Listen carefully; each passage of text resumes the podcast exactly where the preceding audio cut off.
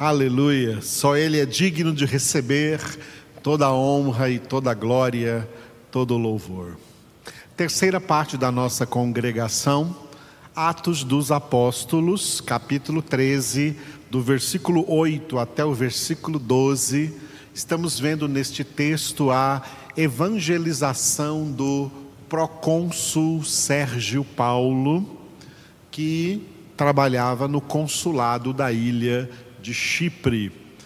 E nesta primeira viagem do apóstolo Paulo, juntamente com o apóstolo Barnabé, eles foram chamados para anunciar a palavra de Deus ao procônsul Sérgio Paulo.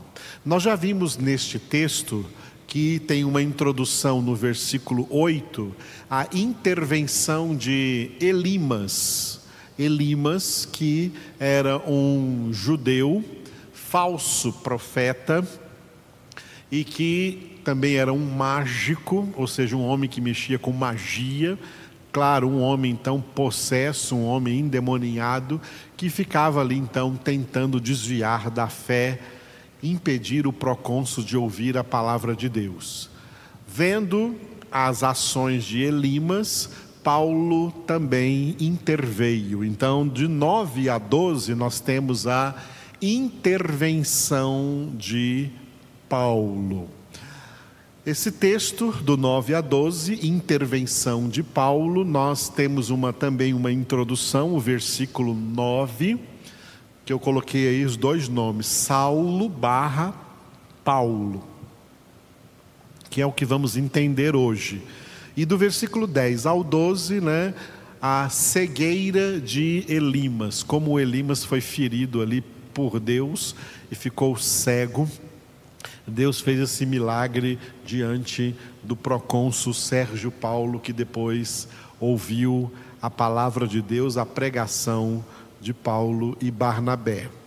Versículo 9, então, Saulo barra Paulo.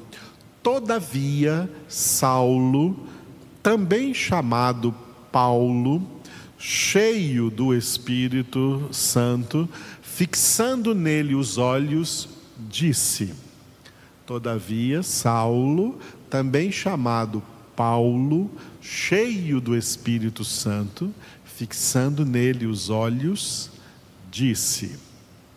Bom, o que Paulo disse para Elimas, nós vamos ver amanhã pela manhã. Hoje eu quis parar de propósito neste versículo por algumas razões. Primeira razão, o título que eu dei ao versículo, Saulo barra Paulo. Tem muita gente que gosta de dizer que aqui essa mudança do nome foi por causa da conversão, como, como é em alguns casos na Bíblia Sagrada. Por exemplo, Deus mudou o nome de Abrão para Abraão, porque o nome de Abrão é um nome hebraico que em português significa pai exaltado. E o interessante é que, apesar de Abrão significar pai exaltado, Abrão não tinha nenhum filho. Era, era na verdade um pai humilhado porque a sua esposa Sarai era estéril. Os dois tiveram depois os nomes mudados por Deus. O nome de Abrão passou a ser Abraão e o nome de Sarai passou a ser Sara.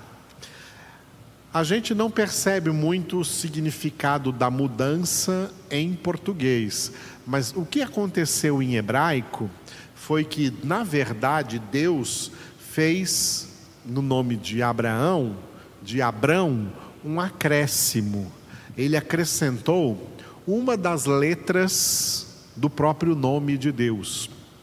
O nome de Deus, em hebraico, é formado de quatro consoantes, que a gente chama de tetragrama. Tetra, quatro, grama, letra quatro letras tetragrama, que formam o nome de Deus, que na verdade é uma conjugação do verbo ser, estar, para formar eu sou. Eu sou, que normalmente a gente fala em português Jeová, mas essa pronúncia não está correta em hebraico. Em hebraico eles não pronunciam.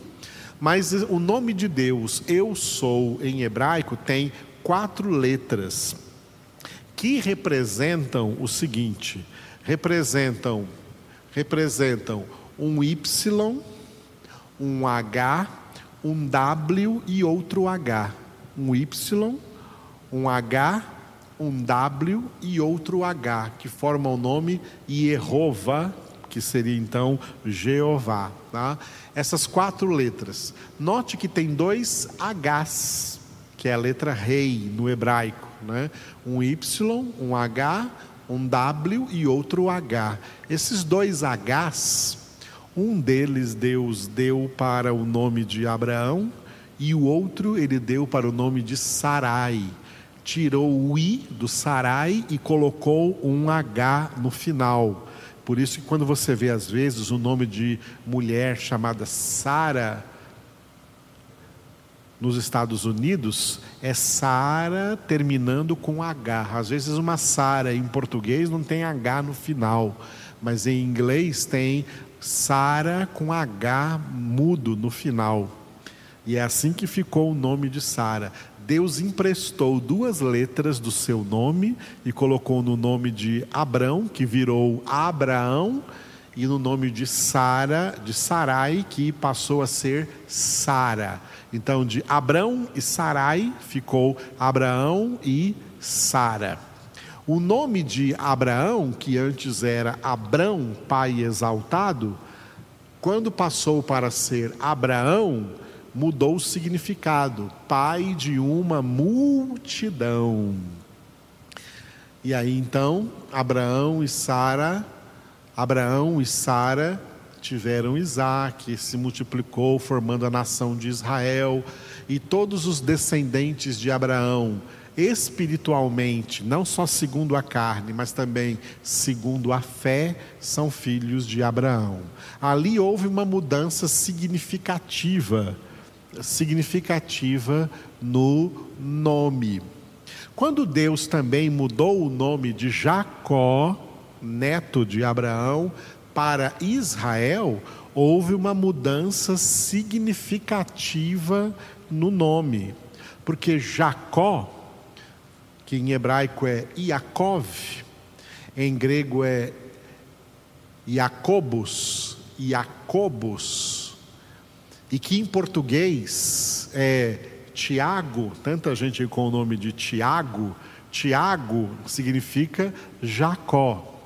Em inglês é James, né? James em inglês, em português Tiago, em hebraico Jacó, em grego Jacobus.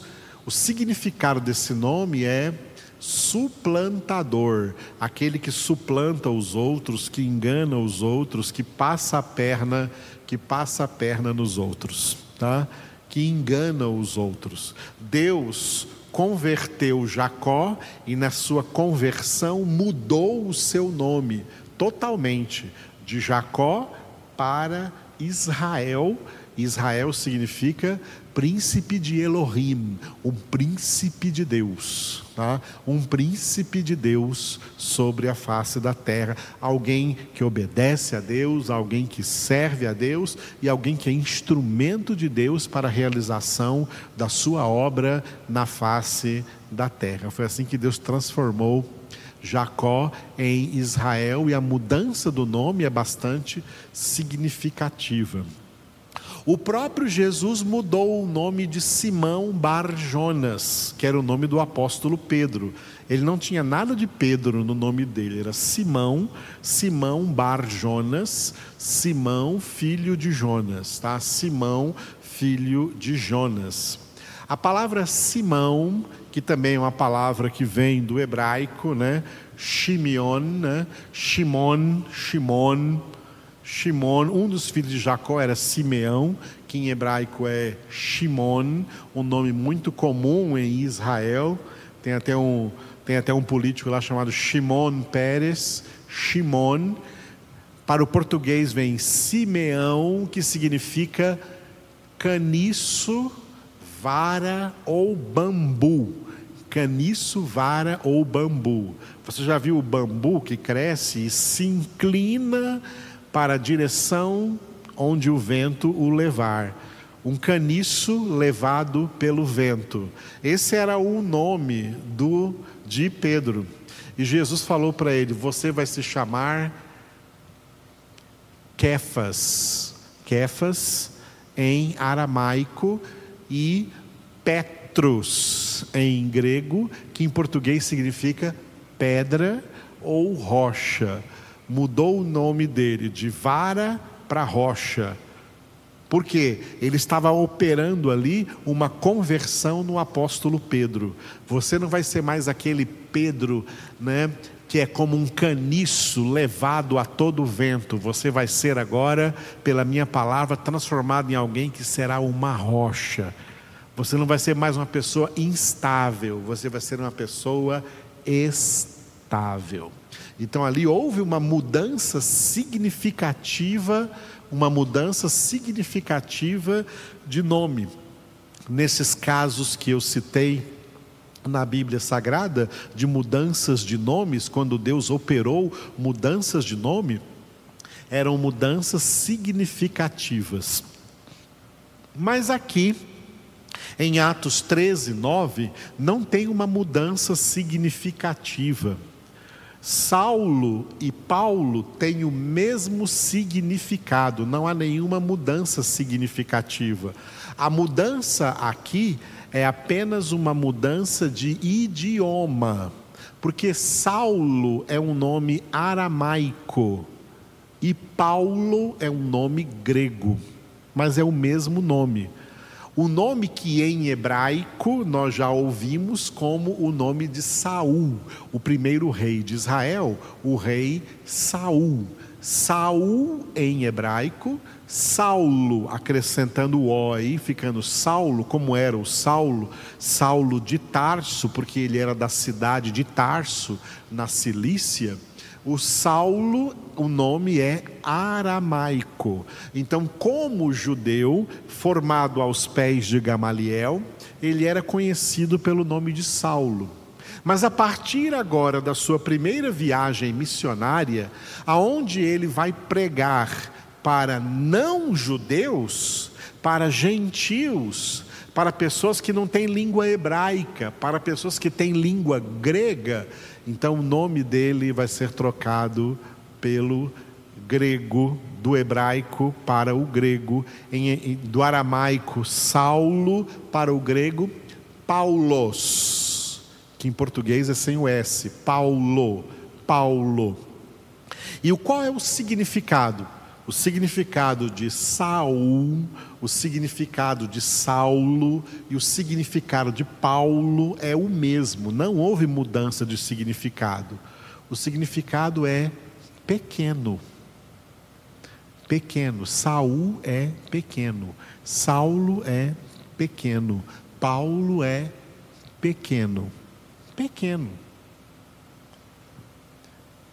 E Saulo de Tarso, que acabou se tornando um grande judeu, foi humilhado na conversão para aprender a ser pequeno, e por isso ele mesmo diz: de todos os apóstolos, 1 Coríntios 15, ele diz: Eu sou o menor. E em Efésios 3, ele diz: De todos os santos, eu sou o menor. O menor de todos os santos. Pequeno, fazendo jus ao seu nome, então, Paulo. E é por isso que, então, deste versículo 9 de Atos 13 até o fim do livro, nunca mais ele será chamado de Saulo, mas de Paulo, o apóstolo Paulo, autor então aí de 13 cartas depois do livro dos Atos dos Apóstolos, Vem a carta aos Romanos e vai até a carta Filemon, 13 cartas deste apóstolo, o apóstolo Paulo. Aqui não houve uma mudança significativa de nome, mas uma mudança de língua, da língua aramaica para a língua grega, mas o significado permaneceu o mesmo, tá? Ele se torna agora Paulo, o apóstolo Paulo, o pregador do evangelho, e aqui nessa ocasião, nessa primeira viagem de Paulo, diante do que estava acontecendo ali na evangelização do procônsul Sérgio Paulo na ilha de Chipre, e diante da intervenção de Elimas, naquele momento, Paulo, cheio do Espírito Santo, ah, qual é o significado aqui dessa expressão que Lucas gosta muito de usar nos seus escritos? ele usa tanto no Evangelho de Lucas, como usa também no livro dos Atos dos Apóstolos, expressão que nós não vemos em Mateus, nem Marcos, nem João, mas nós vemos em Lucas, no Evangelho de Lucas e no livro dos Atos dos Apóstolos. Essa expressão cheio do Espírito Santo que é o que o apóstolo Paulo também, depois, quando escreve aos Efésios, diz para eles, em Efésios 5,18: Enchei-vos do Espírito Santo, traduzindo melhor, né, numa tradução mais arranjada, seria Paulo dizendo assim: ó, procurai estar sempre cheios do Espírito Santo. Por quê?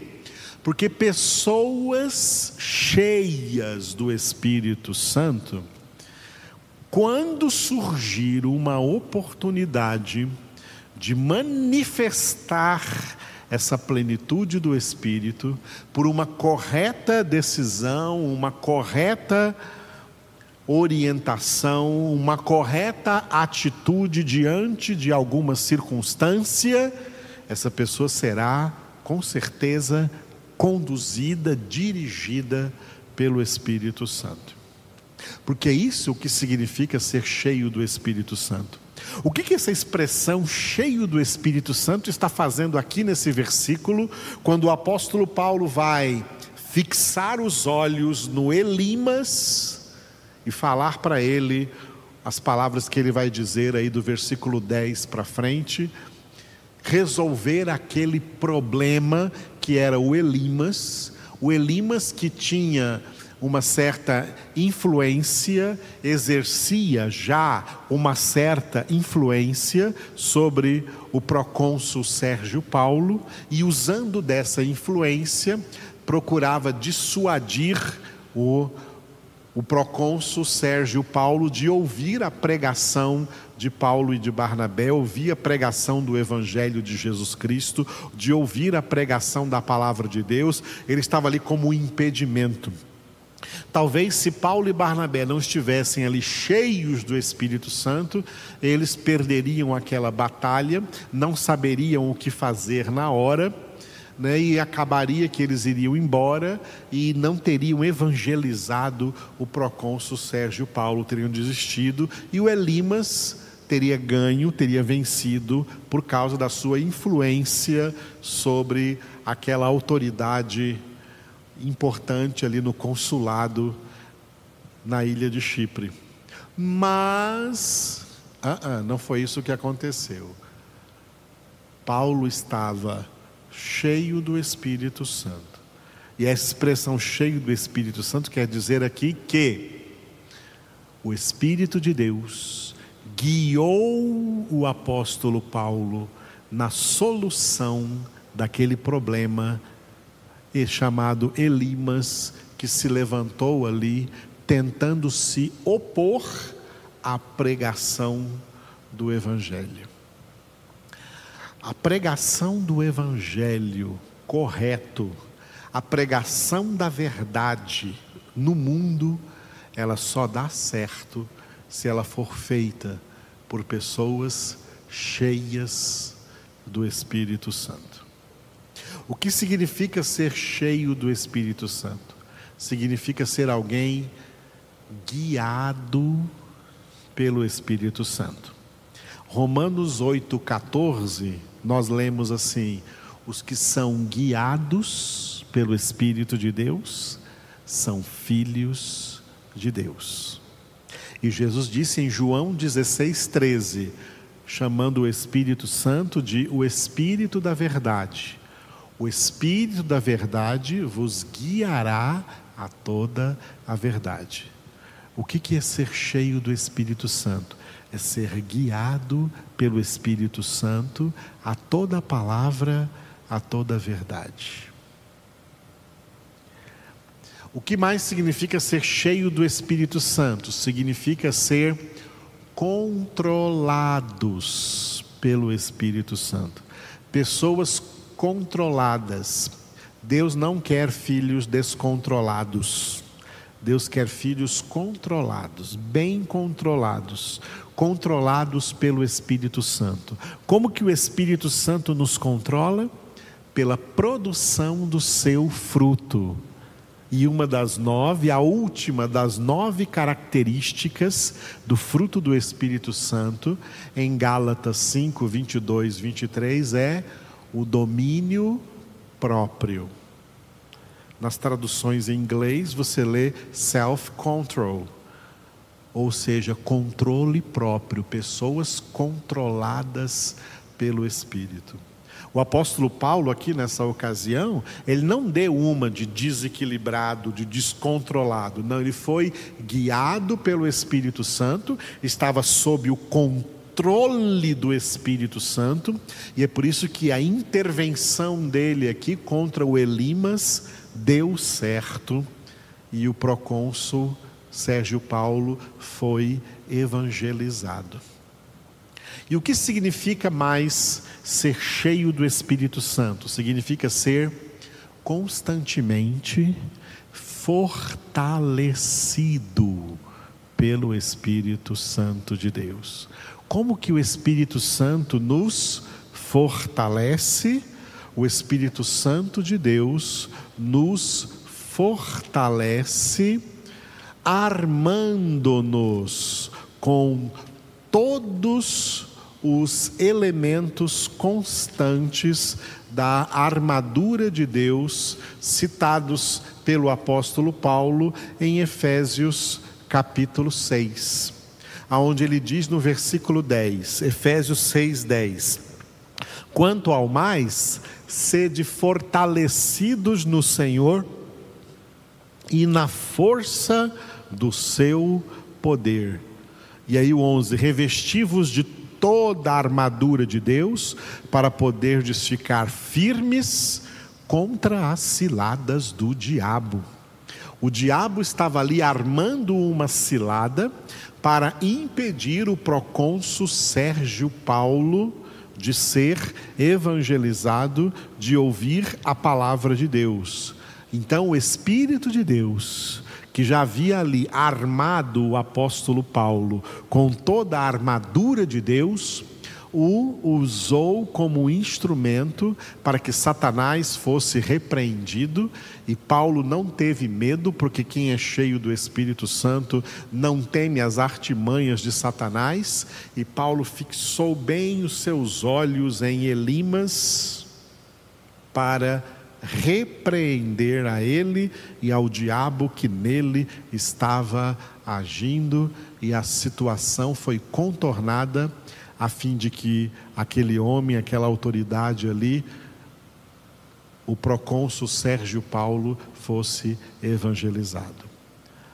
Então, por que, que eu parei nesse versículo? Porque ser cheio do Espírito Santo significa essas três coisas: ser constantemente guiado, controlado e fortalecido pelo Espírito Santo. O Espírito Santo quer te guiar, te controlar e te fortalecer. E é assim que você se torna mais que vencedor diante de todas as ciladas ou artimanhas do inimigo. Nós temos a plena vitória em Cristo Jesus. Amém.